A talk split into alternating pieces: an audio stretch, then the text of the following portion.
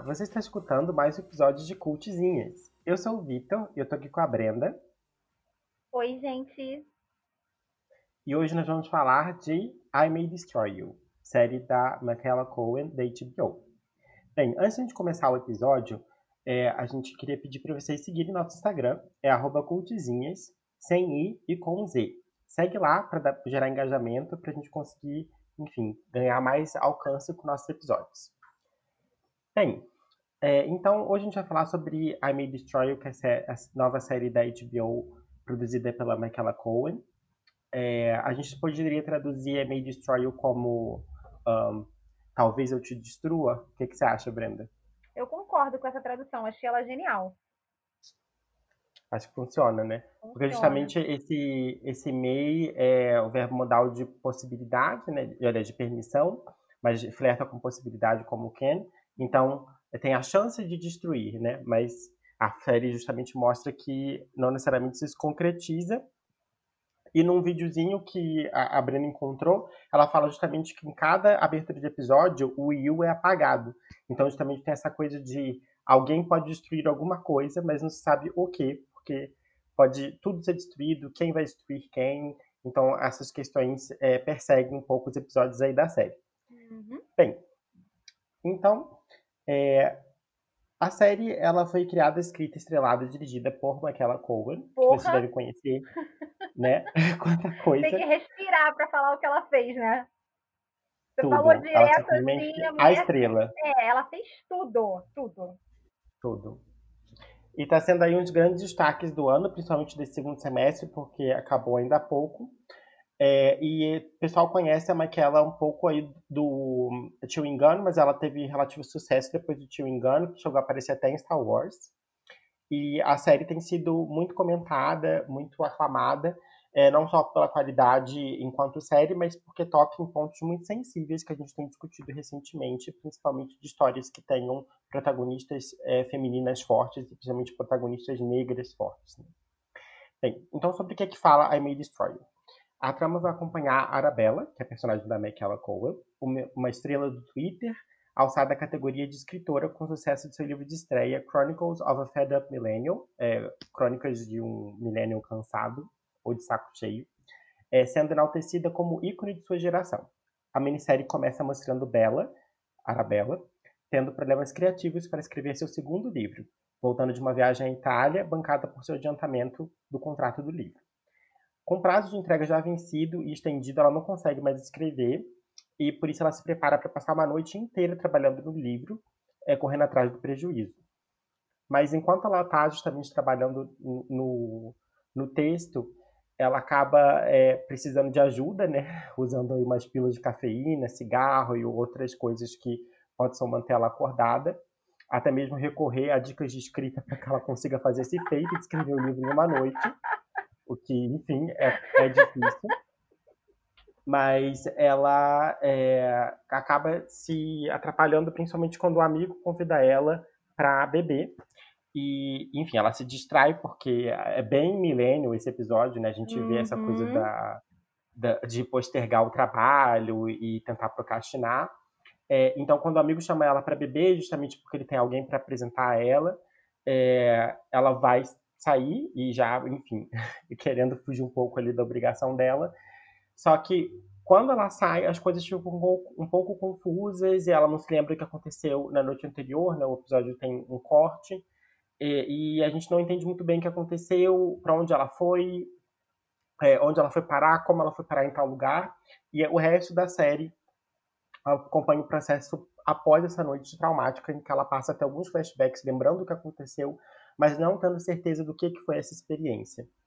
Então, a série basicamente vai tratar desse dia, que é o dia 22 de janeiro, se eu não me engano, que persegue uhum. o ano inteiro da Arabella, enquanto ela procura ajuda para tentar é, reviver essa experiência da maneira mais é, holística e curada possível, né? De, uhum. de tentar realmente é, se perceber e tratar é, essa dor que foi essa noite. Então, a série foi lançada pela BBC One em 7 de junho, no Reino Unido, meu aniversário, e pela HBO em 8 de junho, nos Estados Unidos.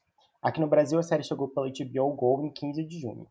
Teve dois episódios lançados semanalmente, os episódios têm entre 28 e 36 e 37 minutos. São episódios bem curtinhos. É, Sim. só a título de curiosidade, quando eu fui assistir o primeiro episódio, é, já na expectativa devido ao tio Wingan, eu pensei que fosse uma comédia. Porque eu não vi trailer, não vi nada. Eu só vi uma reportagem falando que era a nova série da Michaela era imperdível. Foi isso que eu vi. Ou escutei em algum podcast. Foi alguma das, das duas fontes. Eu fui assistir pensando que era uma comédia e eu fiquei, no, no final do primeiro episódio, eu fiquei, o quê? Não tô entendendo Sim. sobre o que, que é essa série. Inclusive, a gente vai falar sobre isso, né? Porque você só entende sobre o que, que é a série mesmo, talvez no penúltimo episódio, porque a gente está acompanhando a Sim. visão da Michaela e ela mesma não está entendendo o que está acontecendo, né? Então a gente meio que também não entende muito o que- do que, que é a série. Mas vamos falar sobre Michaela, né? Porque essa mulher maravilhosa merece todo o destaque, mere- merece toda a Uh! aclamação. É, Michaela é uma boa millennial, né? Ela nasceu em Londres em outubro de 87 e ela começou a carreira declamando poesias em shows de open mic. Ela estudava literatura inglesa e teologia. Nessa mesma Nossa. época, pois é, né? Teologia, né? Nessa época, depois de assistir uma masterclass, ela resolveu mudar a titulação e pediu transferência para outra universidade para estudar música e drama. Ela bancou os estudos dela com uma bolsa que chama Laurence Olivier, né, que é o grande ator de teatro inglês. E ela se formou em 2012. Depois que ela se formou, e enquanto ela estudava, ela trabalhava como atriz de teatro e poetisa, né, em algumas teatrais, e ela até lançou discos. Multitalentosa. Em 2012, a peça dela Chewing Gun Dreams, que foi o TCC dela, né, foi o projeto de formatura, foi produzida por diversos teatros até chegar ao maior teatro de- da Inglaterra, né, o National Theatre, em 2014. No mesmo ano, ela conseguiu captar a atenção né, de, de uma emissora de TV e a peça virou um sitcom é, chamado Chewing Gun, né? E ele foi produzido pelo Channel 4. O Channel 4, salvo engano, ele é como se fosse a Globo da Inglaterra. É um canal grande. É, por esse trabalho, ela ganhou dois BAFTAs. Gente, o trabalho de TCC dela. Ela ganhou dois BAFTAs. Me lembra, sabe quem? Liz Manuel Miranda. E Uhum. os, os trabalhos dele de TCC também ganharam vários Etones. É, ela ganhou, é, pois é, gente, esse povo, né, muito talentoso, né, é fogo, foda. É, então ela ganhou dois BAFTAs, Best Female Comedy Performance e Breakthrough Talent Writing. É, depois de Chewing Gun, ela fez pequenas pontas, né, em seriados na Inglaterra. Ela fez dois episódios de Black Mirror. Ela fez aquele Nose Dive, que é com aquela menina que usa o aplicativo, aquele episódio super engraçado do Black Mirror. E a USS Ca- Callister. E ela participou de Star Wars. Ela, eu vi uma entrevista dela falando que ela nem coloca no currículo que ela participou de Star Wars. Ela fazia parte da resistência e ela falava uma frase só. E ela pensou que ela fosse ser cortada, mas ela ficou surpresa quando assistiu Mas eu vi ela lá. Isso que importa. Ah, Vicky, você conseguiu? Quando você viu ela no I. May Destroy, você reconheceu ela, do Star Wars? Eu já, eu, já, eu já era fã, querida. Já era fã desde Gun, me Ah, respeita. tá. eu não gosto de Chewing Gun, gente. Me desculpa. Perdão. Nossa, Não eu vou gosto, cancelar agora para de gravar. Desculpa. Eu gosto só da parte Cancelada. da Beyoncé, né? Que ela tem um altarzinho. Podem cancelar, tá? É, e aí em 2018, né, durante uma palestra na, no Edinburgh Festival Fringe, ela revelou que tinha sido abusada enquanto ela escrevia a Chewing Gun. E que essa experiência dela tinha sido é, inspiração para uma série que ela tinha já escrito. A série tinha o título provisório de January 22nd, né? Que mais tarde a gente vai falar sobre essa data. Eu acho que o Vitor, é, o Vitor já até falou, Eu comentei um pouquinho. é, comentou, mas tem um spoiler que a gente vai falar agora. É, e mais tarde é, foi modificado para I May Destroy. Aí a gente chegou, né, nessa série, nessa minissérie, eu espero que seja minissérie, é, que mudou a vida de Michaela e com certeza mudou a vida de várias pessoas que assistiram, né? Porque todo mundo tem algum trauma e não sabe como lidar. Ela, eu acho que a gente pode aprender como lidar com nossos traumas assistindo essa série.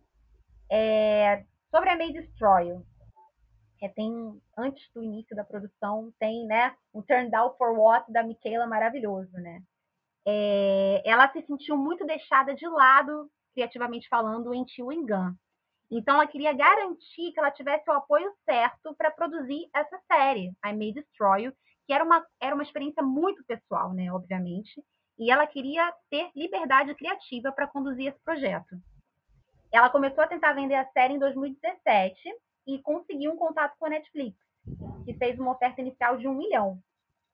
Mas, para pagar essa bagatela, o streamer se recusou a conceder a ela qualquer porcentagem dos direitos autorais. E ela pediu Eita. muito pouco.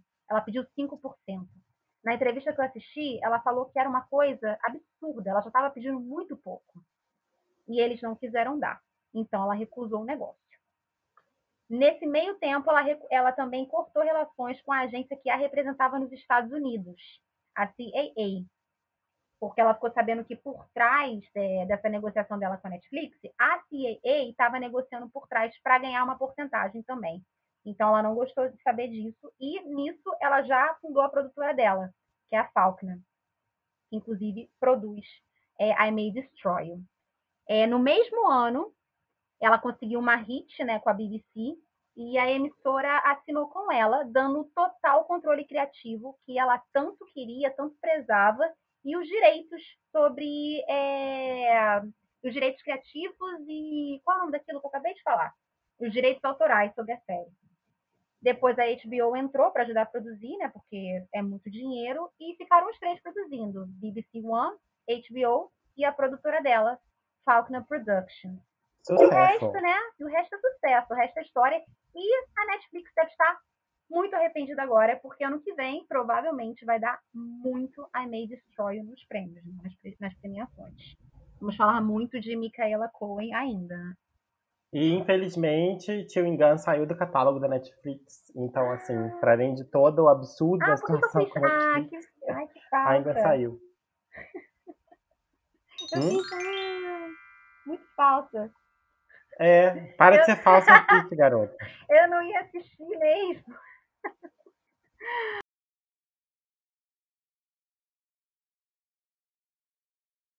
É, acho que a primeira coisa que a gente pode falar é que não é uma série com respostas dadas, né? Uhum. Não é simples. Talvez em algumas questões não tenha o certo e o errado, né? Não, uma série que lida com temas delicados. Acho que a gente precisa sempre entender que uma série que se dispõe a tratar de temas que são polêmicos na vida real, né? em casos reais são polêmicos, vão lidar com temas que são delicados. E não existe uma pessoa que é divina e perfeita que vai conseguir lidar com, maestria com tudo isso, né? Acho que tem séries que falam melhor certas coisas do, do que outras. Tem coisas que eu gosto muito, como Made Story fala. É, e, claro, olhando do meu lugar enquanto homem, uma experiência majoritariamente feminina, apesar de você ter a representação ali de, de um personagem gay. É, então, acho que tem coisas que são feitas muito bem, outras nem tanto, mas é sempre complexo porque a série vai falar basicamente sobre abuso e consentimento. É, são temas muito delicados e a série realmente procura explorar a complexidade né, de casos relacionados a esses é, dessas problemáticas, né? Mas é, mas é uma, uma, uma série que justamente vai é, tentar abordar a complexidade é, me lembro várias discussões que têm sido feitas. Acho também outra coisa que é importante da gente pensar é como a discussão sobre estupro nos últimos anos tem saído de um espectro muito maquiavélico do estuprador enquanto um monstro é, específico, psicótico, enfim, da sociedade, como existe uma cultura de estupro que está é, relacionada a relações de gênero que são fruto de desequilíbrios de poder, né? Então acho uhum. que a série ela pensa muito a partir disso e vai tocar na questão de consentimento, pensando que várias coisas podem ser consideradas abusos, né? É uhum. É justamente porque o consentimento não é tão simples quanto você dizer é, eu permito. E, e acho que é, toca em, em outras produções que estão tentando abordar o assunto. A que eu consigo lembrar mais recentemente é Morning Show, que vai justamente falar um pouco dessa figura do estuprador é, de uma outra maneira, como eu acho que a May Destroy pega bastante, né? É, várias facetas desse abusador, várias facetas do que seria o consentimento. Então, acho muito interessante o empreendimento de conseguir falar sobre isso e conseguir falar sobre isso não de maneira é, assim não é que deixa de, de, educar as pessoas, acho que educa sim, mas ela está falando de uma experiência pessoal, uma experiência que é difícil, uma experiência que é dolorosa, uma experiência que é confusa, e ela passa isso para a gente ao decorrer da série, ela não está tentando é, fixar conceitos, ela está tentando é. falar sobre a relação pessoal dela com essas noções. Tanto que é, é não é panfletária e tanto ela não tem é, esse objetivo de educar, que ela mesmo se coloca é, em alguns episódios como uma abusadora, né? Ela não tá, ela não é essa pessoa que é 100% correta, né? Ela faz muitas coisas erradas. Ela é uma pessoa comum, gente, é isso. Ela passa por, essa experiência, mas é, não é que ela se coloca na posição de vítima o tempo todo, né? Isso é bem legal. Eu gosto disso na série. Sim, é, e mais do que essa relação vítima e o, o, culpado, o causador, é no sentido de das coisas não conseguirem ser 100% lidas como bem e mal, né, do, uhum. do começo ao fim. E não para você tentar dissipar a noção de estupro e abuso, ela não, não usa isso nesse sentido, mas de, de que no lugar de fragilidade que ela tá, ela entra num estado de individualismo, em certa medida, acaba machucando bastante pessoas que estão próximas dela. Sim. E acaba, inclusive, deslegitimando a dor dos outros que estão ao redor dela, né? Então, uhum. fala um pouco desse consumo, fala um pouco de como as redes sociais potencializam essa raiva que é quase irracional é, e, e de como isso não ajuda ela, enquanto uma pessoa que está em processo de terapia, para tratar a experiência traumática dela. Então, acho que toca nessas áreas sensíveis que são muito interessantes a gente conversar sobre. É, ela fica nesse processo de cura dela, né? Ela fica, ela se atrapalha demais, né? Não é um, não é um processo é, é reto, né? Ela, ela fica andando em círculos, ela não sabe o que ela está fazendo. Uma hora ela está fazendo aula de pintura, outra hora ela vai para aula de yoga, aí ela resolve virar a voz da geração e, e, ser, e aparenta ser essa pessoa que, que, superou o trauma e as pessoas vão atrás dela. É, é, é, é assim, essa é a parte que assim, a série é descrita como uma comédia dramática, né? Eu, eu tenho um pouco de dificuldade de ver como uma comédia. Uhum. Talvez a única parte que eu vejo como comédia é essa parte dela errando nas, nas terapias que ela escolhe. Porque tem coisas que são muito absurdas, muito absurdas. Gente, o, o episódio que ela resolve é, ser, ser a, a, voz né, de uma de uma ONG vegana. O que, que é aquilo? É, então, é, é, é um pouco mais engraçado. Mas ela não deixa de problematizar. Ela tá fazendo comédia, mas, mas tem uma problematização ali por trás, né? Sim, né, é um humor muito ácido, né? É um sarcasmo em, em vários é. momentos. Tem um, tem, É. um, tem um aspecto político ali também, né? No caso do veganismo, né? Que tem um amigo dela que faz uma, um discurso, não, não faz em algum momento? Sim, no, no jantar. É, ele, ele, de novo faz um recorte de raça, né? No veganismo. Ela Sim. traz isso também traz esse aspecto. De, de, várias camadas. Esse episódio é muito interessante porque ele, ele fala da questão dos extremos e, e ele fala dessa definição que os outros têm e das nuances disso, né? Porque ela tem uma amiga branca da escola que está ajudando ela com uma terapia em grupo de é, pessoas que foram abusadas. E a menina vai para a festa em que, é, majoritariamente, só tem pessoas negras, acho que com exceção do colega de apartamento dela, que é, é branco também, né? Eu, eu adoro e, esse e personagem. Ela... Sim, é muito fofo. É, e quando ela, a amiga chega no apartamento, eles estão falando mal de pessoas brancas. E o episódio inteiro flerta com, com essas diferenças e, e como eles pensam o veganismo que está sendo orquestrado na instituição em que ela trabalha, né, é, por pessoas brancas.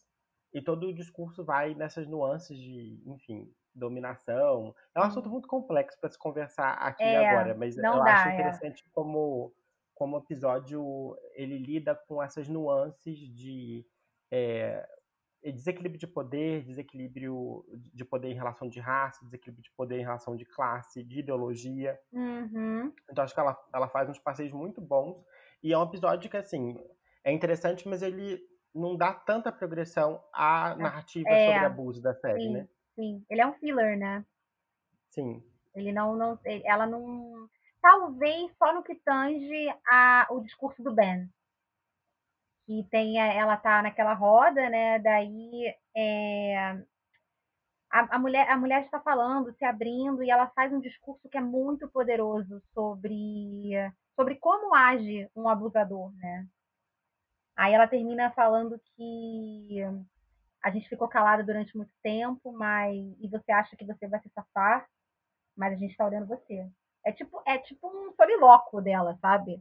A câmera Ah, fecha só nela, sim. assim. Uhum. Nossa, essa parte da série é maravilhosa, é maravilhosa, porque ela tá falando diretamente com os abusadores, né?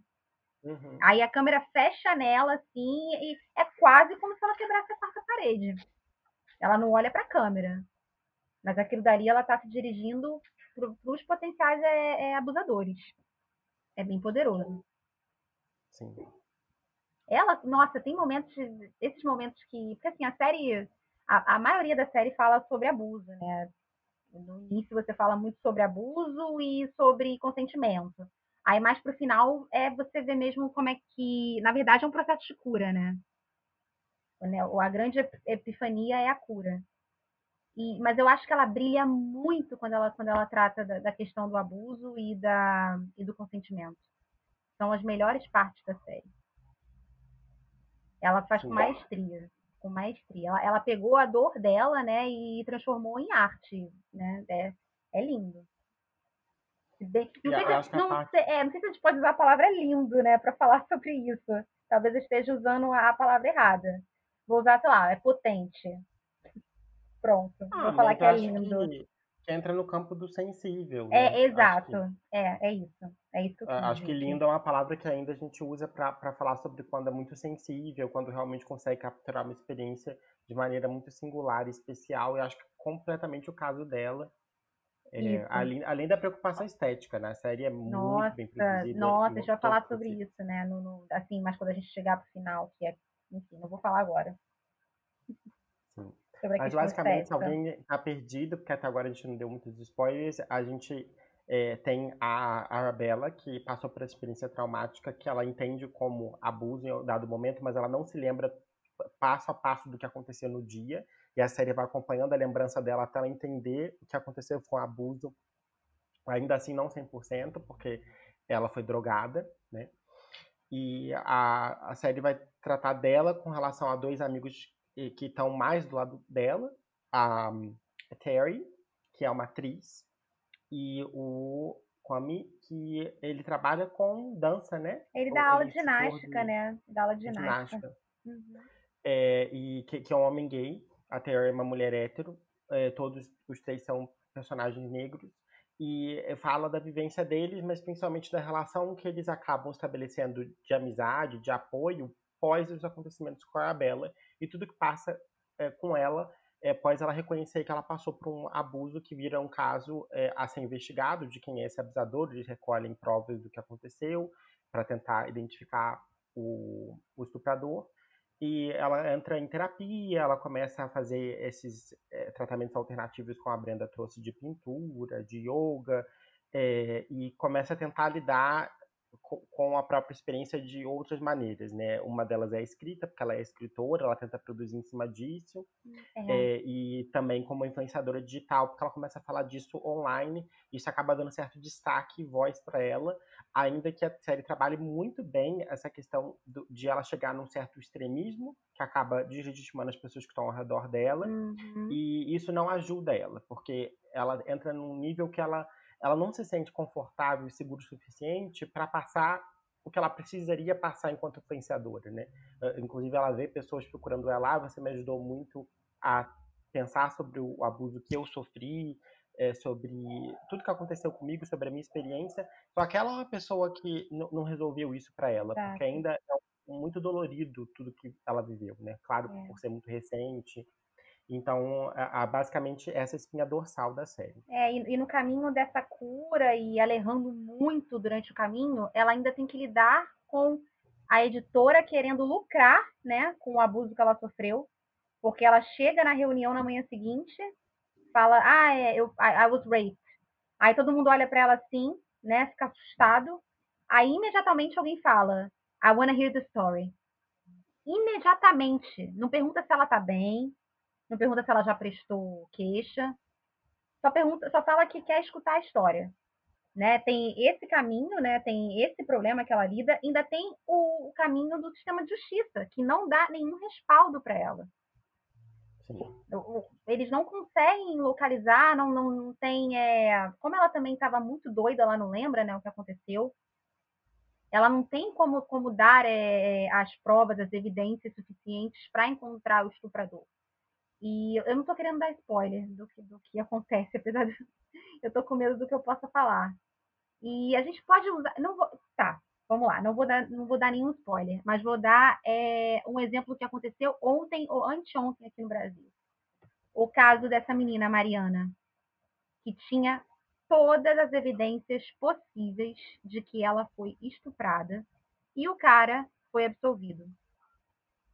Então, a, a, todo o sistema, além de fazer a mulher se sentir culpada de ter sido a vítima de um estupro, né? A gente viu isso no Brasil há um mês, com uma garota de 10 anos também.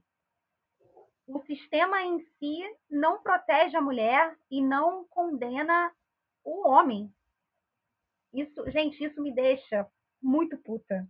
Eu, eu não vou nem falar tanto, muito, porque é capaz de eu falar merda aqui. Eu fico puta de verdade com isso. Meu sangue sobe.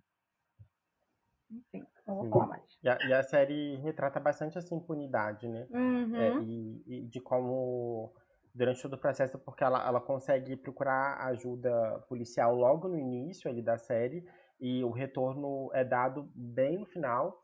E quando a resposta é negativa de que o caso está sendo fechado, ela se sente completamente perdida. E, enfim, também não vou dar mais spoiler sobre isso, porque a gente vai falar um pouquinho mais pra frente. Mas é, nisso de, de sentir, tipo, ela tinha algum conforto, mesmo que fosse é, com toda aquela confusão que estava na cabeça dela, era um conforto de que alguém estava cuidando do caso. Ela tinha esperança. Estava investigação, ela tinha esperança e, e a, a, quando ela foi atendida, foi atendida por duas é, é, agentes mulheres. mulheres, né? E que acolhem ela, ela se sente desconfortável, mas está num espaço que tenta ser acolhida e ela tem essa expectativa de que vai dar em alguma coisa e não dá em nada, né? Então ela se sente completamente sem suporte, sem apoio nesse momento. E quando ela já está muito confusa com outras coisas que estão acontecendo com ela ao decorrer do ano. Sim, isso também da falta de suporte do ordenamento jurídico pode ser também trabalhado na questão do amigo dela, né? Que ele não presta queixa do que acontece com ele. A gente já vai entrar nisso? Não sei se é spoiler. É porque eu queria é porque eu queria fazer o link com o ordenamento, né? Porque o ordenamento não, não, dá, não dá suporte para a mulher, né? E também, é, e por mais que seja um ordenamento feito por homens e para homens, também não dá suporte pro, pro amigo dela, que também sofre um abuso. É, mas ele é homem homossexual. Né? É, tem, é isso, exatamente isso. Você acha que se ele chegasse na, na delegacia e falasse que ele sofreu um abuso, é, sendo esse abuso sendo consequência de um encontro que ele, que ele marcou através de um aplicativo que é feito para as pessoas transarem, você acha que as pessoas iam entender? Iam ser empáticas? Não, você acha em, em, como não são com ele. Não, de modo é, algum. Acho claro. que, é fogo mostra... isso, cara. Sim. É fogo. Nossa, eu fiquei. Essa cena do estupro dele, para mim, é uma das cenas mais fortes da, da série. Né? Eu assisti assim com a mão na, no olho porque é horrível, você se sente mal de ver aquilo, é um absurdo que, o que é feito com ele. E trata também da vulnerabilidade dos aplicativos de relacionamento, né? As amigas dele se referem a ele como o rei do aplicativo. E o rei do aplicativo é estuprado, né? E, e na, na busca do prazer, ele acaba virando vítima e, e, isso, de algum modo, desqualificaria a denúncia dele. Já que você, você pediu, né? Você não foi na casa de um estranho. em busca de sexo, você estava pedindo. Né? As pessoas iam pensar nisso. Iam, iam levar logo pro lado da. É... Ai, como é que, qual é o sinônimo de, de safadeza? Eu queria falar de um jeito mais bonito. Promiscuidade. Promiscuidade, é isso. Ia levar para. Eu já falei safadeza de qualquer jeito, né? É, falei de novo, inclusive. Ia levar para o lado da promiscuidade. Eu nu... Nossa, eu nunca tinha passado isso pela minha cabeça, essa situação, sabia? Eu vendo a série. Eu li uma. Eu li uma reportagem de uma, de uma jornalista dizendo que essa série ensinou para ela é, mais sobre educação sexual do que as aulas da escola. E, de algum modo, é, fez, eu, fez eu pensar em situações é, é, que, eu, que eu nunca tinha passado pela minha cabeça. Nunca. E eu, e eu acho, eu acho isso, embora ela não queira ser panfletária, né? A gente falou isso há alguns minutos, é, eu acho isso de muita importância. Isso que ela traz. Sim, é, é, acho que ela toca nesses temas, só que de uma perspectiva pessoal. E acho que o, o Kwame, ele é um personagem que tinha muito potencial para ser melhor trabalhado. Não acho que ele acabou sendo tão bem trabalhado assim, Sim. mas lança uma questão quanto ao abuso dele sobre o que é consentimento nesse uhum. ambiente onde tudo é sexo.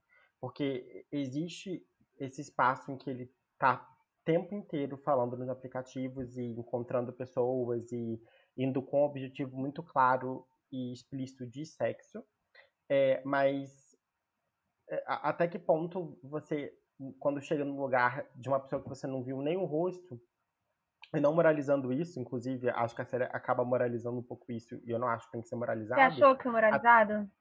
Eu Sim. não enxerguei desse jeito, não. Não, não acho que é o extremo, mas acho que. É, enfim, eu não vou entrar nisso, que eu vou dar outros spoilers do, do encerramento do personagem. Porque acho que a, a, a, trajetória toda dele é muito moralizadora. Acho que a, a, o arco dele é como se fosse uma redenção do personagem gay. Ah, mas, faz todo sentido, Vicky. Faz mas o, o, quanto à questão do, do consentimento de, de que nesse espaço em que tudo é sexo, e as pessoas elas procuram por causa de sexo, e elas estão num espaço que transpira sexo, que seria o aplicativo de é, pegação, vou colocar assim, é, o que é consentimento? onde é que está a linha, né? É um espaço muito turvo. Só uhum. que em qualquer espaço a gente consegue falar sobre consentimento. É, de, é, por, por, conta da naturalização de, de não se sentir confortável para dizer não, não se sentir confortável para não fazer certas coisas, não se sentir confortável para ir embora, que a gente acaba achando que falar sobre consentimento é confuso. É, e acho que isso é muito marcado no meio gay, é, ele é LGBT de maneira geral, mas falando de experiência gay por conta do personagem, por conta da minha experiência também, uhum. de que a gente uhum. fala pouco sobre o que é consentimento nesse contexto. É, e sempre há consentimento. A gente tem esse discurso é, que, que, circula muito, né? A gente podia falar de discurso de Facebook, no sentido de a mulher sair pelada na rua, ela tá pedindo alguma coisa, é justamente essa questão de quando uhum. a, a, o sexo ele é mais explícito, as coisas elas são mais confusas, e não, a, a questão é que você justifica com mais facilidade que é, as pessoas pedem por sexo e por sexualização. Só que nada é confirmação de nada. O consentimento ele é sempre a régua. E não tem como fugir disso. E o consentimento, e você não disso, tem dúvida, né? Você não tem dúvida do que é o consentimento. Não existe dúvida. É, eu acho que a gente está numa sociedade em que se cria dúvida porque a gente não se preocupa com o que o outro tem a dizer. A gente só naturaliza pela situação se é um aplicativo de sexo, você vir procurar por sexo, então você vai ter sexo de qualquer forma, da forma como está sendo imposta. A gente não tem que pensar se o outro está confortável ou não, até que ponto, como, né? Que acontece é, eu, eu, né, eu acho que o consentimento no threesome também, né? Não, desculpa, no do Zain, né? Que você tá falando. É Zainzinho? Não lembro o nome dele. Sim, isso, é dele tá falando, que você tá falando, da, do. Isso. Uhum. É, não, mas é, o que eu ia, o que eu quis dizer que não há dúvida sobre o consentimento é que, no, por exemplo, no caso do, do amigo dela, é, ele diz não várias vezes. Sim. Uhum. Então, sabe, tinha que, cara, tinha que ter parado ali. Primeiro não, eu tinha que ter parado, mas não, né? Enfim, porque ele, né, ele tá no, ele tá no grinder. Ele não pode dizer não. Né, gente? Pouco. E, e, acho que a dificuldade, acho que isso não ocorre com elas. Acho que não mostra muito a cena dele, dele relatando para elas a situação. É, é. Mas eu acho que na vida é, enfim, como ela é, eu acho que seria uma coisa difícil de muita gente entender. De, de você explicar que uhum. nesse contexto ele se sentiu abusado. Uhum. E ele foi estuprado, efetivamente, né? Então, foi nesse sentido que eu falei dessa questão do consentimento ser confuso, porque se a cultura do sexo impera, então é, não existe consentimento porque já está consentido. Entendi. Não é por aí. Entendi. Bem, então eu gostei bastante da série. É, o que mais nos agradou foi o desenvolvimento dos personagens LGBT, principalmente o personagem gay, que acho que teve um, um, uma resolução complicada né, ali pro final. E eu gosto da, muito da primeira metade da série. Eu acho que ela é muito consistente, ali até o episódio 6, 5. É, porque ela justamente pega a temática do estupro, que ela não se lembra exatamente como aconteceu, o que aconteceu, quem foi e é, começa a tratar nuances disso em outras relações que ela passa a ter, né? Então a série é explicitamente sobre isso e tem atravessamento ali das histórias dos amigos, acaba tendo o estupro do amigo dela gay, então é, tem essa temática muito clara. Da segunda metade para o final, a série ela acaba lidando com outras nuances e mostra uma muito mais confusa, muito mais insegura, é, pouco certa de si, então tem um, um pouco desse passeio é, que, enfim, é mais instável, né? E acho que a série acaba pecando em alguns momentos, em alguns momentos que você fica, tipo, mas o que é que ela tá principalmente com o personagem gay, eu fiquei pra onde, pra onde que ela tá indo com isso, até com o próprio desenvolvimento dela, eu entendi o que ela estava tentando fazer em alguns momentos, mas outros momentos acho que ela deixou em aberto certas coisas que estavam muito consistentes até metade da série, então é uma, uma parte que eu gosto menos. Só que de maneira geral, acho que a série é muito boa, ela trata, trabalha várias coisas com muita profundidade, muita sensibilidade, enfim, é uma, uma série com muita potência, muita coisa para discutir. É, eu, eu gosto muito também, né? Sempre quando eu terminava de ver um episódio, eu fazia um story super empolgado, eu mandava mensagem pro Vicky. Eu gosto muito como ela, além da, das temáticas que o Vicky já falou, eu gosto muito do modo como ela muda, é, muda os personagens de lugar. Que de vítima, eles passam a, a, a, a pessoa que está errada, não exatamente um abusador, né? Mas você não tem uma pessoa que é 100% correta. Eu gosto muito disso. Eu não gosto muito. Eu, eu, tenho, eu tenho agora a tendência a não gostar muito de personagens que são muito corretos. Eu acho que falta alguma coisa, falta uma pimenta. Me incomoda. me incomoda muito, muito, muito a segunda parte da história do Kuami. É, por questões que a gente vai falar daqui a pouquinho, porque eu, não consegui entender o que, que ela estava querendo dizer ali. E ela sendo ainda uma mulher preta escrevendo, eu não gostei da posição que ela colocou um homem preto. E, assim, me incomoda isso, Vicky. E cultizinhas. É isso que me incomoda na série. De, e eu amo o final. Eu sou muito apaixonada por esse Sim. final. Encantada mesmo. A gente vai falar sobre ele daqui a pouco. Sim, o, último episódio é uma coisa à parte, é uma obra de arte, assim, à parte. Então agora a gente vai falar sobre questões mais sensíveis que de, que, que de algum modo, que se você não viu a série e escutar isso, talvez comprometa um pouco seu entretenimento ou o fator surpresa. Talvez. Não acho que comprometa muito, não. Então, se você não viu e não se importar com spoilers, pode continuar. Sim, mas são spoilers. É, são spoilers. que, que a gente vai falar primeiro? Do segundo estupro de, de Bela? Sim, eu achei uma sacada, assim, genial Sim. dela ter colocado isso. Isso, exato. Também acho, Vicky, concordo totalmente com você. Porque eu até te falei, né, quando a gente conversou no, no, no WhatsApp sobre esse episódio. Gente, eu sou extremamente ignorante, tá, em relação a isso. Eu não sabia que você tirar a camisinha no meio do, do sexo é estupro. Eu não sabia. Não, também, eu também não sabia, e só sabia que era escroto. Mas justamente ela coloca esse personagem logo depois de, uhum. de ela estar tá no processo de entender o que aconteceu com ela e com a investigação. É, tem esse personagem que ajuda ela a escrever o livro que ela está com dificuldade de escrever, que é justamente o livro que ela estava tentando acabar na noite em que ela foi estuprada. Uhum. E o, o ele começa a ajudar ela a trabalhar, eles se envolvem romanticamente e acabam transando. Só que no meio da transa ele tira a camisinha e ela fica se sentindo absurdamente violada e estranha. Uhum. E ela ainda tá com ele e eles estão tendo uma relação boa, só que ela, ela fica com aquilo é, martelando ela até que ela pesquisa e se informa e ela percebe que ela foi estuprada. E ela denuncia ele numa premiação literária. É, pois é. E nesse momento você encontra, você vê a Michaela. É, ela, ela lida é, com esse, com esse abuso de uma maneira talvez melhor do que o primeiro, por ela saber quem é o abusador, né? Ela meio Sim. que é, é, é, é, inclusive, a gente pode voltar a falar sobre isso quando a gente falar sobre o final. Porque essa saída que ela dá para é, esse menino que ajuda ela a escrever é a saída da vingança, né? Que é uma das uhum. saídas que ela encontra, né, no, no último episódio. A gente não está aqui para julgar, para dizer se é certo ou errado, mas é, de algum modo isso não faz ela lidar com, não faz ela esquecer o trauma, né? Não faz ela lidar com o trauma. Não... Sim, e acho que, que é muito conectado, por isso eu gosto muito da escolha dela ter colocado essa história, porque além de causar o choque, é, acho que para muito espectador e, e para uhum. os próprios personagens do, de que aquilo é abuso, sim, é, de, de que é uma forma dela também olhar para o estupro que ela não consegue se lembrar. Uhum. Né, de uhum. ela vincula as experiências.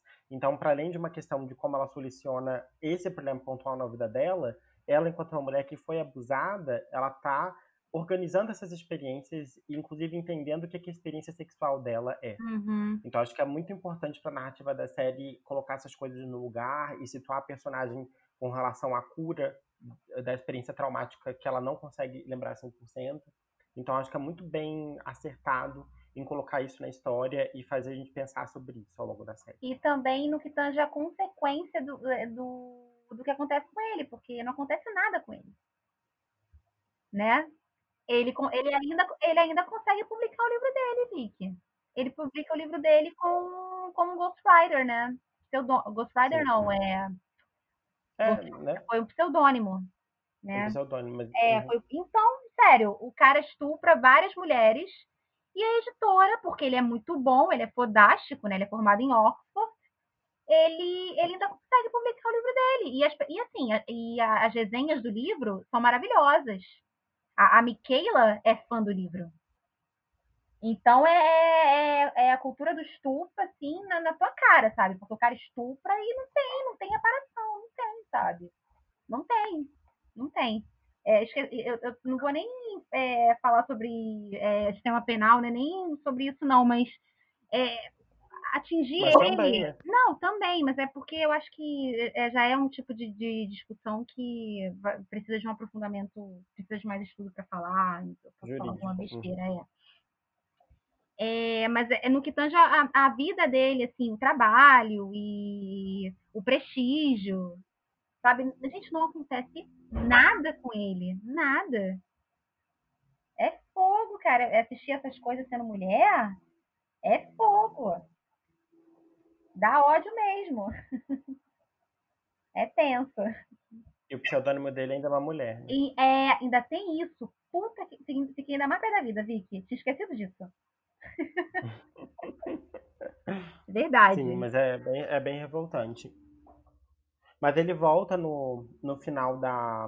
Penúltimo episódio, ele volta. Né, no penúltimo episódio, e é bem. Eu acho o retorno dele bem interessante, né? Porque Muito. ela tá em outro momento. A cena que ele volta é incrível, né?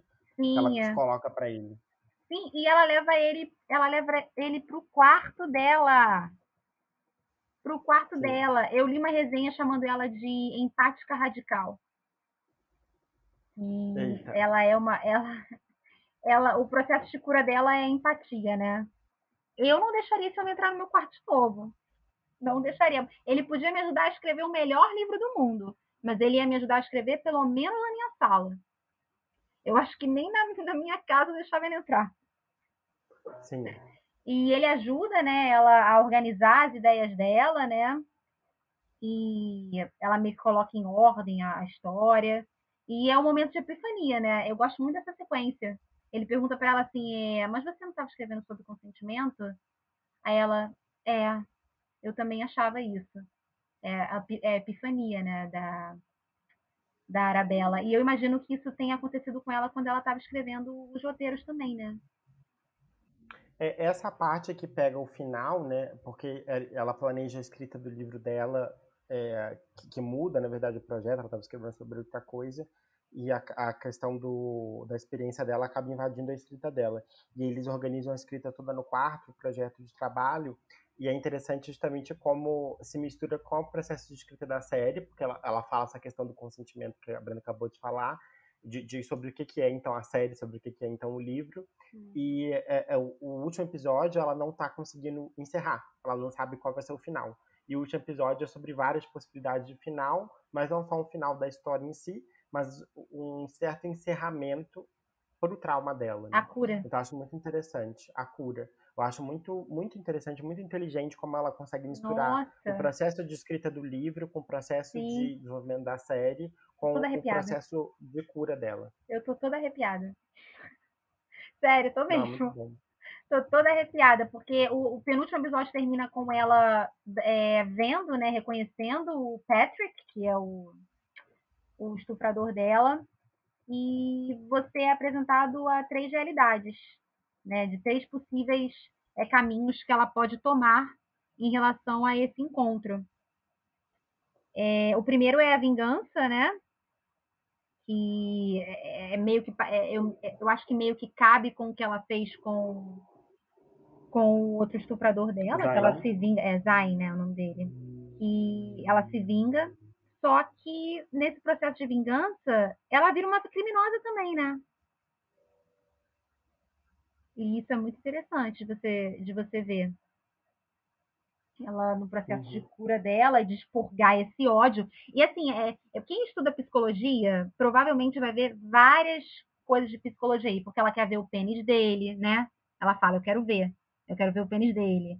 É, ela bate só na cara dele, ela esconde o corpo dele embaixo da cama, sendo que no, no, no episódio anterior, é, quando ela tá com o Zay na, na, na casa, ela fala uma das uma da, no quarto dela, né? Ela fala uma das citações que são mais famosas da série, que ela não tem mais medo dele, que ele não tá mais embaixo da cama dela, né? Eu, eu vou achar aqui e vou ler para vocês. Enquanto isso, você, fica, você fala alguma coisa aí, Vicky, porque eu anotei isso em algum lugar. Não, é dessa coisa porque a terapeuta é, fala com ela sobre as coisas debaixo da cama, porque quando o caso dela é uhum. é encerrado na delegacia, ela pega as, as roupas dela que serviram de evidência para o crime e coloca embaixo da cama e ela não consegue jogar fora. Ela tá tendo essa dificuldade. E uhum. a terapeuta desenha para ela a letra A de Arabella e faz uma linha representando como se fosse a cama. E embaixo tem de novo a letra A com um X, que é a Arabella cortada. Então toda a experiência traumática dela tá debaixo da cama, ela não consegue se livrar da experiência, mas ao mesmo tempo a experiência tá lá debaixo da cama é, junto dela, né? Toda noite quando ela vai dormir. E tem esse insight quando ela fala com o Zain, mas também o que eu acho absurdo nesse episódio final é, é, de que quando ela bate nele, ele dá a entender que ele tá morto, né? Ela pega o corpo dele e bota debaixo da cama. Que é justamente ela esporrou ele, ele tá morto, enfim, acabou o, o estuprador, só que ela ainda guarda aquilo. Ela não conseguiu se livrar. A, a, a, o que ela passou não foi suficiente para se livrar. E é claro que a gente não está falando isso de maneira macrosocial, né? não é questão de a vingança é ou não um caminho, não é essa discussão, mas é de como ela interpreta o, o que para ela foi uma cura ou não, né? de, de se ela ter batido nele até a morte é, foi suficiente para ela conseguir enfrentar os medos que ela estava é, vivendo o que ela fala para o Zion é o seguinte: eu não tenho medo de você. Você não está mais embaixo da minha cama. Você está aqui comigo. Eu fui ao fundo. Eu fui ao fundo até o, o, o escuro, né? Until the darkness. E essa escuridão agora está em mim, olhando para você. Ou seja, ela conseguiu superar, né, o Zion. Isso que ela está falando para ele, que ela consegue olhar para ele e, e, e, e consegue. eu não digo que ela não não é que ela goste dele, mas ela não, ela não, talvez ela não sinta mais o ódio que ela sentiu no momento que ela expôs ele.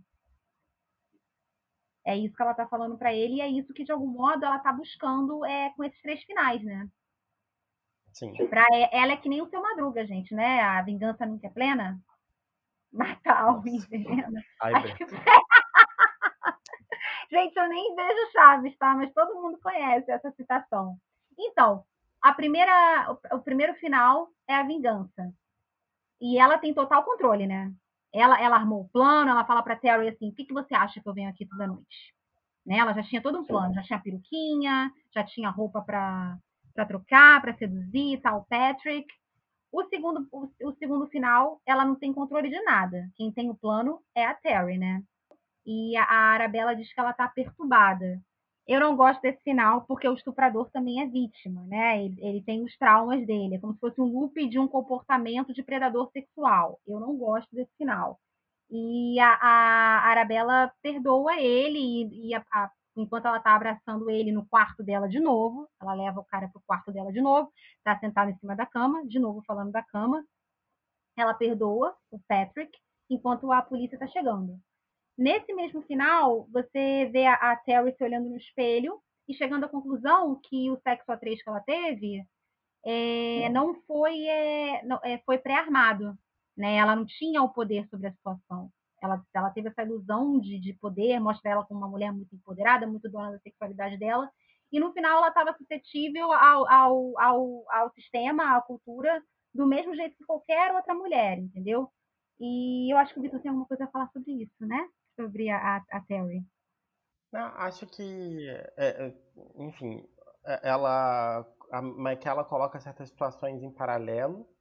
É, acho que a, a situação paralela da Terry como se fosse uma resolução para a questão do consentimento dela, porque ela viveu uma, uma, experiência confusa na Itália, que se passa bem antes da série começar, é, em que ela conheceu dois caras numa boate, eles foram com ela para apartamento que ela estava dividindo com a Arabella e dá a entender pra gente, na mesma cena, enquanto espectador, que o, os dois caras conheciam.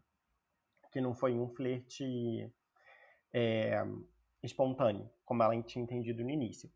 E faz ela questionar o consentimento de todo o acontecimento, porque não foi realmente um, é, um sexo a três espontâneo. É, e a outra experiência é que o Kwame ele tá muito traumatizado após a experiência de, de estupro dele e ele não conseguiu reportar isso oficialmente porque ele é muito maltratado na delegacia, ele não se sente confortável e ele não consegue mais ter contatos íntimos com homens e ele decide em dado momento que ele vai tentar se relacionar com mulheres. Ele conhece uma mulher com quem ele conversa e ele começa a ter certa intimidade até o ponto que eles saem e os dois flertam a ponto de irem pro, pro quarto dela, pra cama dela. E é uma cena que, enfim, tem várias questões, porque a menina é super racista, fica dizendo que tem fetiche em homens negros, e, enfim, colocando diversas questões de maneira muito complicada, inclusive de não poder falar bicha, porque as pessoas surtam se ela falar bicha. E, e ele fica muito incomodado com essa situação, e o próprio sexo é desconfortável para ele. E ele conta que é gay em dado momento, principalmente quando ela tá falando sobre essa questão de não poder dizer bicha, né? E, e ela surta quando ele diz que é gay, e quando ele conta isso pra Arabella, essa situação toda, é, ela diz que ele praticamente abusou a garota.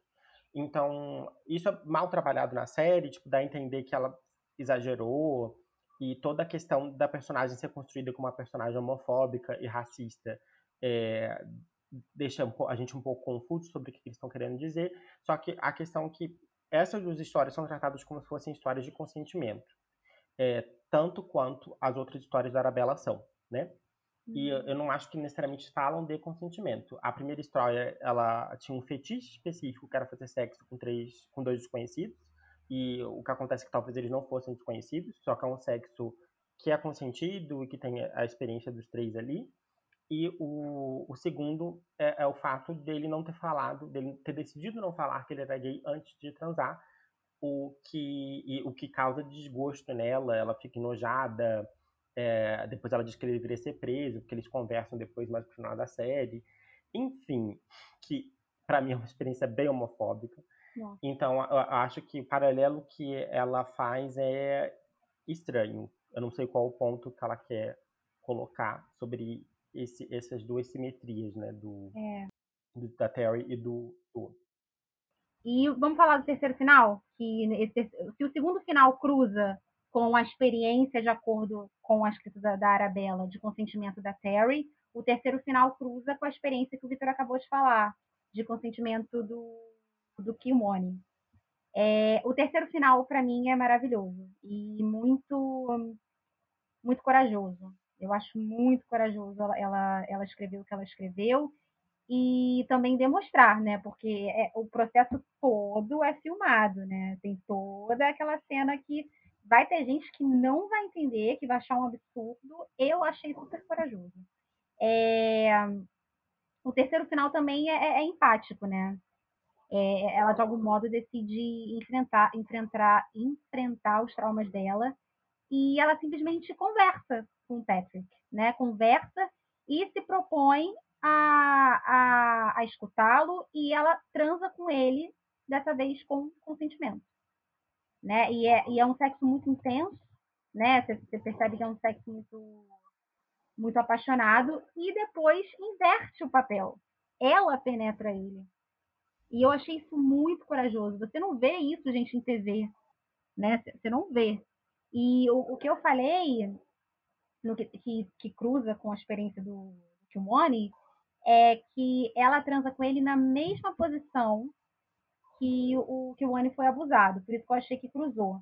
É, e essa penetração, né? Porque te, existe todo esse culto ao falo, é ela tomando poder da situação, né? E o, o, Patrick, ele é dócil com ela, né? Quando eles terminam de transar, ele chega para ela na manhã seguinte e ele fala para ela que ele só vai embora quando ela quiser, né? É o trauma dela falando isso para ela.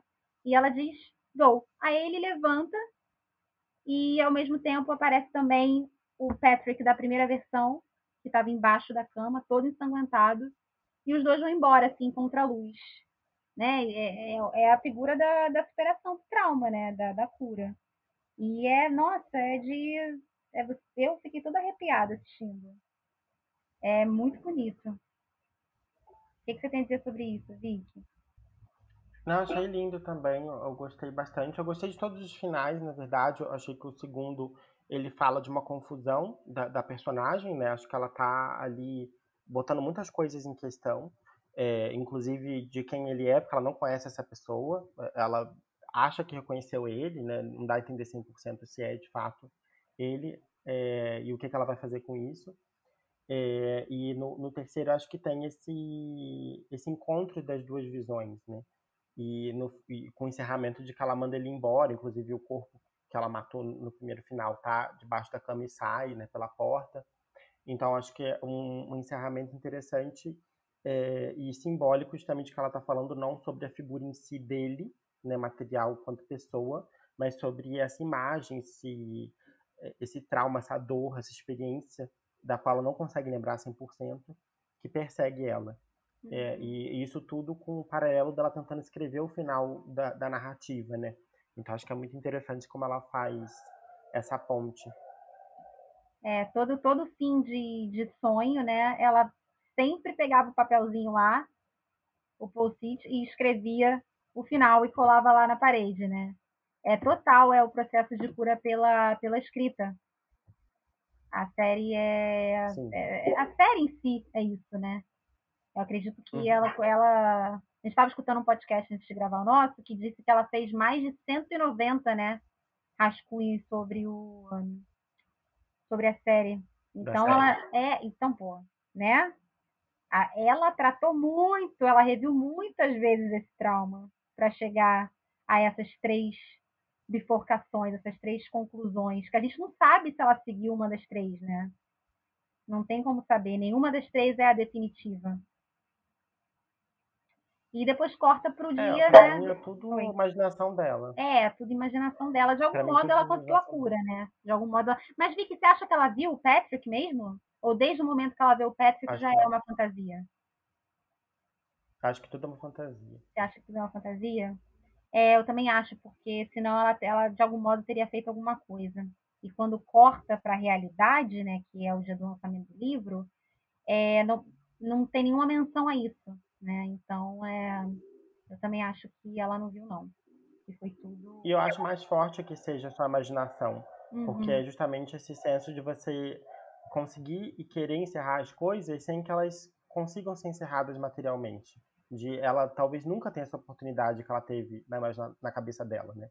De uhum. olhar para a pessoa que fez tanto mal a ela e ela conseguir escolher o que ela vai fazer com a pessoa. Ela só consegue imaginar, porque ela nunca vai ter essa oportunidade. O sistema judiciário não deu essa oportunidade para ela também de recorrer, né, pela justiça dela. Então é uma oportunidade que ela nunca vai ter e ela tem que trabalhar isso nela, porque ela, ela sabe que ela não, não vai voltar a, a pensar justiça sobre a, a experiência dela. Ela só tem que pensar na cura dela. Não tem mais nada a ser feito.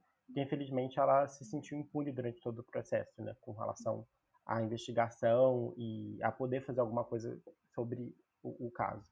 Como a grande maioria das mulheres provavelmente se sentem, né? Sim, exatamente. Nossa, que profundo, né? Que triste. E daí corta pro dia do lançamento do livro dela. O nome do livro é January 22nd, por isso que a gente fez a menção no início. A capa. É, de janeiro. é, ah, eu tô com essa mania de não falar a tradução, desculpa, gente. E a capa é justamente o desenho que o Vicky descreveu. Da terapia. Que, que a terapia faz. E ela dedica o livro para Terry, é muito fofo. Aí a dedicatória é, é fofa, é muito fofo. Aí a dedicatória é aquilo, né? Seu nascimento é meu nascimento, sua morte é minha morte. É, esse, esse livro é dedicado a Terry, minha melhor amiga.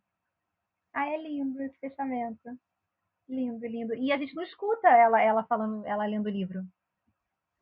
Né? Ela não, a gente não escuta nenhum, nenhum, trecho, nenhum trecho do livro. Porque o livro é a série, né? É, acho que essa é a, a brincadeira. Né? É isso, né? Essa é a brincadeira. E corta pra ela pra praia, né? Tem esse corte, né? Ela dá aquele respiro. E é aquela cena da praia que é foda, aquela, aquela cena também, né, Vicky? Que é depois uhum. que ela é expulsa do, do apartamento do Biagio, porque ela vai para a Itália, a gente atrás do, do homem e o, ela invade o apartamento do cara e o cara expulsa ela e ela tá sem dinheiro, ela ela tá toda ferrada. Nossa, é aquele, aquele momento ali talvez seja o momento que ela atinge o fundo do poço. Aí ela, ela, ela passa a noite dentro de um, de um clube marítimo, né? E é, no dia seguinte ela acorda e vai e decide mergulhar no mar de roupa e tudo. É tipo meio que um renascimento dela, né? Porque ela, ela levanta assim e tem essa, essa respiração profunda. É uma cena muito bonita, inclusive é a cena que está em vários posters, né? Ela com o cabelo molhado. Sim. E essa cena, porque ela não está correta, né? Pelo, na minha opinião, é, é, esse momento da série é um momento que ela é, ela ultrapassa qualquer limite. Ela não podia invadir a, cara, a casa ela, do cara. Né? Ela tá no, no limite mesmo Sim. dela, né? Porque esse cara, acho que a gente não comentou esse personagem, ele ficava com ela no início da série, antes de tudo acontecer, antes da noite em que ela acabou sendo drogada. É, e eles têm um romance à distância. E como ele é uma, um, era um parceiro sexual fixo dela, quando a investigação está correndo, eles pedem que eles têm o DNA coletado para comparar com a amostra de sêmen que estava no casaco dela, para verificar se não, de fato não era o parceiro fixo dela, enfim, para conseguir é, conseguir categorizar a investigação de fato como estupro. E ele é muito agressivo com ela, é, principalmente porque ele é traficante de drogas na uhum. Itália, então ele tem complicações de ir para a polícia, mas ele é muito agressivo com ela e meio que encerra o contato. E acho que quando ela vai para Itália ali no final da série, já não se fala há muito tempo, é, acho que é uma tentativa dela tentar voltar em algum lugar de conforto. Que era um, ela foi para a Itália para conseguir escrever, né? Foi às custas de editora, eles financiaram tudo. E ela não consegue escrever nada, mas tipo, é um espaço que tá tudo bem, que ela ainda está adiantada no prazo, né? E ela vive esse romance maravilhoso, e é um lugar onde ela se sentia segura e, e, ela não tem esse conforto a tempos. Então acho que é um momento dela de buscar, ela quer desesperadamente voltar a esse momento da vida dela, né? Esse momento do ano dela. E dá tudo errado, né? E por questões óbvias, em certa medida, porque ela justamente invade o apartamento, enfim. Mas é, é essa busca desesperada de ela não aguenta mais estar tá vendo esse sufoco, ela não aguenta mais estar tá sem conseguir tocar normalmente com a vida dela, de estar tendo que enfrentar o bloqueio criativo dela. Ela sente que ela teve a vida dela roubada pela experiência de estupro. E teve realmente. Então, acho que é um episódio, quando ela vai pra água, principalmente, dela falar: caralho, é, é isso aí que eu tenho, né? Eu tenho que lidar com, com as minhas questões, mas não, não adianta esse escape, né? Porque ela vê que a experiência dela para a Itália foi completamente frustrada E é muito triste como, como ela é recebida e, e como uhum. ela se vê completamente desamparada naquele espaço. Sim. Sim, e é, é, é, faz todo sentido com o título da série, né? Ou é naquele momento, ou ela se deixa destruir, ou ela se recompõe, né? E eu, eu acho que esse, esse talvez seja. O, eu não sei se é o sexto ou sétimo episódio esse. Ou mais, não sei. Mas é, depois desse episódio é, é meio que é uma ascensão, né? É, uhum. ela, ela já começa a seguir o caminho mesmo da cura. Tem o episódio do pai dela, né? Que eu acho que não vale muito a pena mencionar, porque ele é, eu senti que ele é meio que um filler, né? É, mas eu gostei, porque faz um paralelo freudiano, é. né? Com... Sim, sim. É, eu também gostei. Também gostei bastante. E, é... Por que, que você recomenda, Vicky? I May Destroy You? Acho que é uma série extremamente bem escrita, bem desenvolvida, bem produzida. É, tem personagens muito interessantes. É, acho que ela é muito cativante e muito sensível. Então, é uma série que, que prende bastante a gente, como espectador, e fala de, de, coisas que a gente precisa pensar sobre, acho que gera muita discussão, muito debate, tanto que a gente está falando tanto aqui sobre. É, então, acho que é uma série muito necessária e uma, enfim, além de ser um entretenimento e uma obra de arte excelente, acho que é uma série muito necessária nesse momento. É, eu acho que é uma série que é, ela deveria ser vista em sala de aula, é recomendada por terapia, por, por terapeutas, é, e por pessoas que já. Não só por pessoas que passaram por, por essa situação de abuso, mas que tiveram pessoas próximas que passaram porque eu acho que ela tem. É, é, ela, eu senti muito o impacto dela. Assim, foi o que eu falei, né? Eu, eu, eu, vi ali situações que nunca tinha passado pela, pela minha cabeça. E eu me considero uma pessoa que tenta, é, é, tenta se educar no sentido de, de ter o, o, menos, o, menor número de tabus possíveis sabe? Eu tento ser tipo uma Terry, uma mulher que é, sabe, para frentex, tentar entender, tentar ser empática, e mesmo assim as coisas escapam da nossa vivência, né? E eu acho que esse recorte que ela traz, mesmo sendo, é, na Europa, né? Por mais que ela seja uma mulher negra e tal, é, ela está na Europa, é, eu acho que é, é bom para gente, a gente tentar vivências que talvez eu não tenha na minha vida.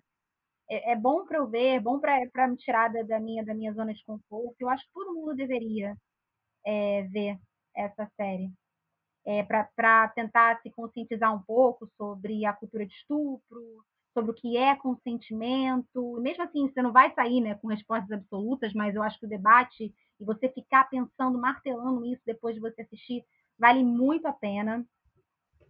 E eu acho que ela fez, olha, ela não tinha intenção de ser panfletária, mas eu acho que o que ela fez é, é educar. Em certo momento, eu acho que determinados aspectos, mesmo ela pecando né, na, na, no plot de alguns personagens, eu acho que é, é, pra, é, é, é conscientizador em alguns momentos. E por isso eu recomendo muito. I May Destroy You. Arrasou, Micaela! Ano que vem, minha filha, os prêmios são tudo seu. Espero. É isso. Sim, não, estamos aguardando a torcida.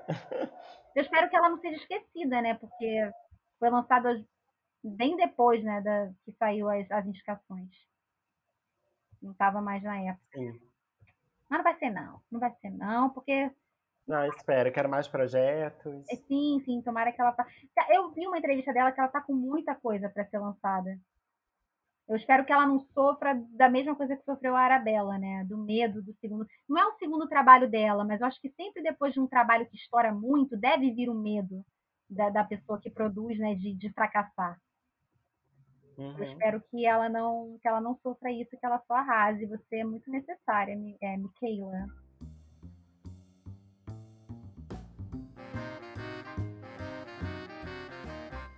E é isso, gente. Obrigada por escutar a gente. Esse foi mais um episódio de Cultizinhas. E a gente vê vocês, ou melhor, vocês nos escutam, na próxima quarta-feira. Ou se a gente não se embananar e postar o episódio outro dia. Tá bom? Um beijo muito, muito, muito obrigada.